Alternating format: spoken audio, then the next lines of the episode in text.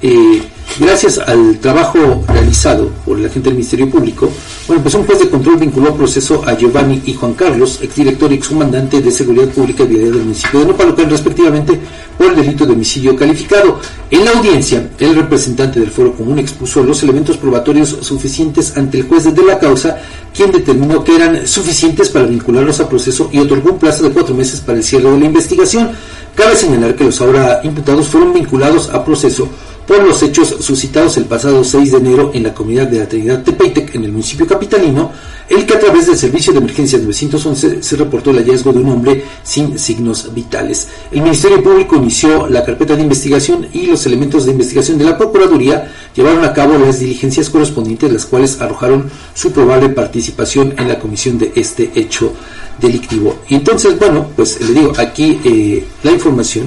consiste en eso. Lo destacable pues es que ya fueron vinculados a proceso estos dos eh, sujetos y bueno pues eh, ahora hay que estar pendientes para precisamente la cómo se desarrolla el proceso. Ahí el presidente municipal de Nopalucan a través de un comunicado